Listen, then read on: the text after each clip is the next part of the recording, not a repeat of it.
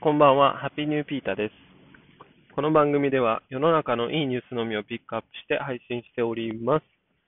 えー今日はお隣さんにあの草刈り機をもらいました。あのエンジン式の。いや、あれ欲しかったんですよね。この間は他の人にあの幸運機をもらって、機械がすごい揃ってきましたね。あとはもう使う人の腕次第。仕事は機械がするもんですからね。で、しっかり使っていかないといけないなと思いました。はい、本日のニュースです。本日のニュースは、また、本田先生なんですけど、あの、サッカーの本田圭佑選手が、学校を立ち上げたというニュースです。えー、本田圭佑さん、あの、サッカースクールみたいのは今までも、あの、運営されていて、すごい盛況みたいなんですけど、今回は、えっ、と、中高生、すべての中高生向けの、えー学校みたいですね。まあ、学校といっても、あのーなんていうの？公立の学校とか、そういう、学校としてあのあの法律で認められてるものではなくて、まあ、大人でいうオンラインサロンみたいな感じかな。まあ、まずはオンラインで始めるみたいですね。でも今後は、その、まあ、公立の高校とかね、あの、中学校とかそういうとことも協力していきたいみたいなことは言ってるみたいですが、まずはオンラインでの学校開設をするみたいですね。で、これがもう本当に安い。1ヶ月1ドル。えー日本円で言うと110円とかかな、今。あのそれで、コンテンツがいろいろちょっと見てみたんですけど、あのいろんな業界で活躍されてる方の、あなんだろう、インタビューとかだったり、そういうものが全て見放題みたいな。で、えっと、そのスクール内でのオンラインコミュニティみたいのも、あの、使い放題みたいな感じですね。まあ、あの、小中高生、バイトしてる人もね、高校生いるかもしれないんですけど、まあ、親御さんの負担になるのかな。まあ、でも1ヶ月100円なら、まあ、安いんじゃないでしょうか。とか、安いですよね。塾なんてもっとかかりますもんね。で、これすごいのが、あの、僕、本田選手の、その、NowDo って会社を運営されてるんですけど、この学校の設立にあたっての動画みたいのをその見てたんですけど、心意気がすごいですよね。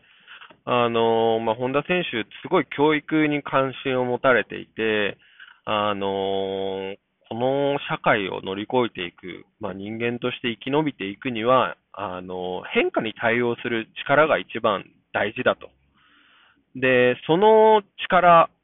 は自分の頭で考えることだ、みたいなことをおっしゃっていて、あの、もう本当にそうだなと思っていて、今の教育って、まあ、あらかじめ答えが用意されていて、それに関して、あの、答える。で、まあ、これもね、今変わってきてるのかもしれないんですけど、まあ、ある程度敷かれた道を進んでいくのがいい人生だみたいな。まあ、親の理想というか、まあ、いい大学に入って、いい会社に入ってみたいな、まあ、もう本当耳が痛くなるほど聞くような話ですよね。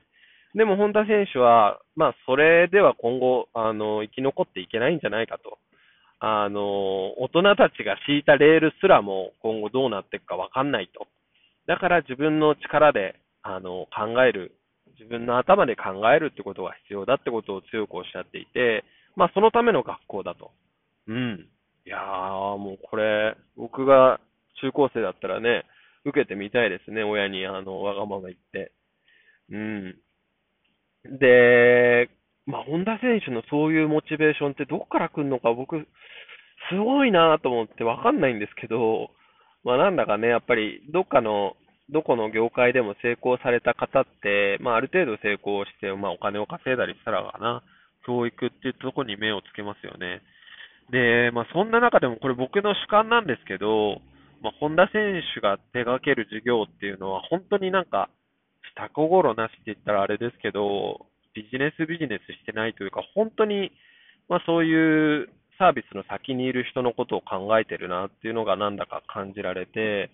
すごい、もう僕は大好きですね、あの人。うん。で、まあこのサービスね、まだ始まったばっかりで、どのようになっていくかわかんないんですけど、まあいいなと思うところと、まあ、ここどうなんだろうな、期待してる部分なんですけど、まずいいなと思うところが、まあまず値段の安さ。で、あとは、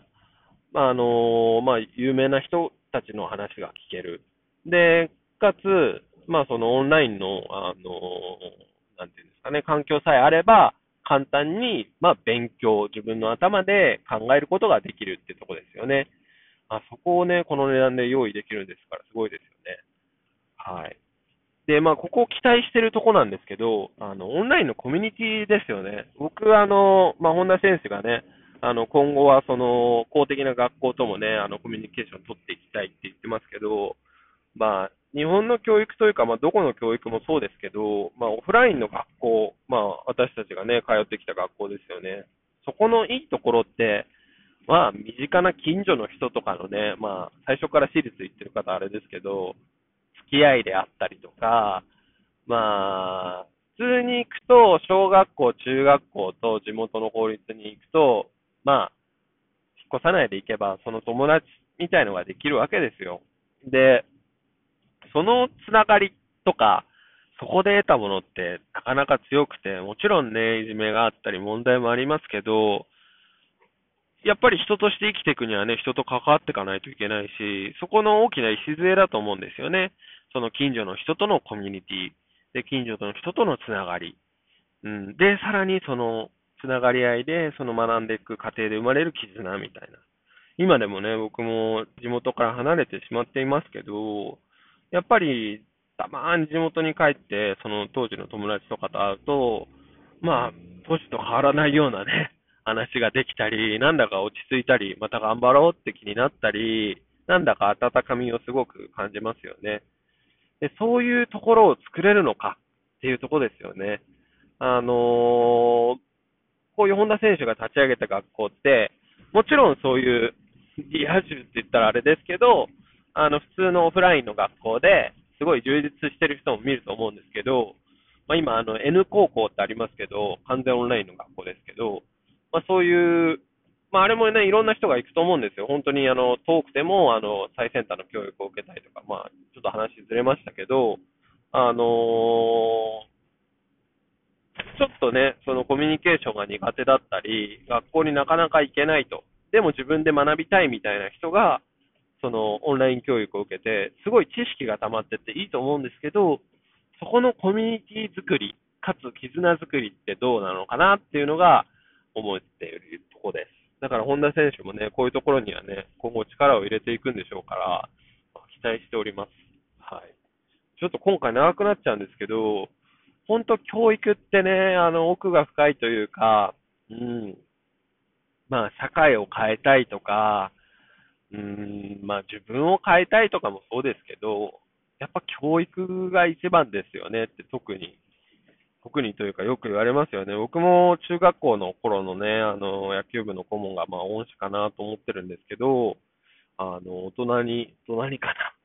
大学生ぐらいの時から、お前教育やってみないか？みたいなことをすごい言われたんですけどね。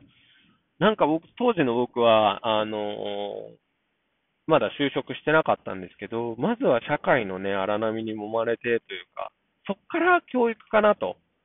やっぱりあの、学校の先生たち素晴らしいですけど、あの、学生卒業してそのままあの、先生をやるっていうのがなんだかもやっとしていて、やっぱり社会の経験を経てから先生を名乗れるのかなみたいな。まあ僕今先生になりたいかと言われたらなりたくはないですけど、なんか今後ね、そういう先生も増えてきたらいいですよね。多分増えてくんじゃないでしょうかね。やっぱり、あの、一般企業に就職した人の先生とか、まあ、元プロサッカー選手の先生、本田先生とかね、もう先生になるんじゃないですか。そういう人のね、から受ける学びがやっぱり一番のね、学びですから、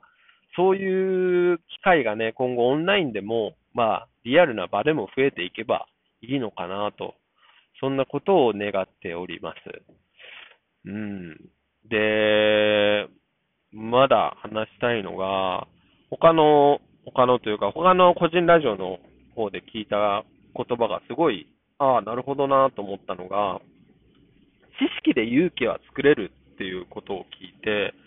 ああ、そうだなと思って、まあ勇気がなくても、知識をついてくると一歩踏み出せるよっていうことで、うん。まあ、これも、本田先生が言うところに近いものがあって、やっぱり自分の頭で考えて、自分が必要だと思うことを自分の頭に取り入れるってことができれば、あの、ちょっと内気な人だったり、なんだか一歩が踏み出せない人も大きな一歩を踏み出せたりすると思うんですよね。だから僕もやっぱりこのインプットと、まあ、人から学ぶってことは、まあ、いつまでもやめてはいけないなと。まあ、そんなね、意識高くはやりたくないんですけど、まあ、続けていきたいなっていうことをすごい思いましたね。まあ、だから今後ね、あの、大人の方もね、オンラインサロンとか、オンラインスクールっていうのは、どんどんね、主流になってくるんじゃないかなと。まあ、コロナの時代も後押しというかね、そのオンラインで、あの、勉強だったり会議するじゃないですか。ねだから、それが後押しになって、さらに新たな人の居場所みたいのが見つかってくればいいですよね。うん、まあ、本田圭佑選手、本当にいろいろね、社会に発信していてね、うん、いつも刺激を受けてます。僕はあの、本田圭佑さんとかね、ローランドさんとかね、ああいうビッグマウス系の人すごい好きなんですよ。でもどっかでね、あの人たちも苦労してると思うんですけどね、あのーまあ、そういう人たちのね、声を聞いて頑張るってことが、あの人たちのね、あの、モチベーションにもつながってくると思うので、頑張りたいなと思いました。長くなりましたが、今日はここまで。Take it easy.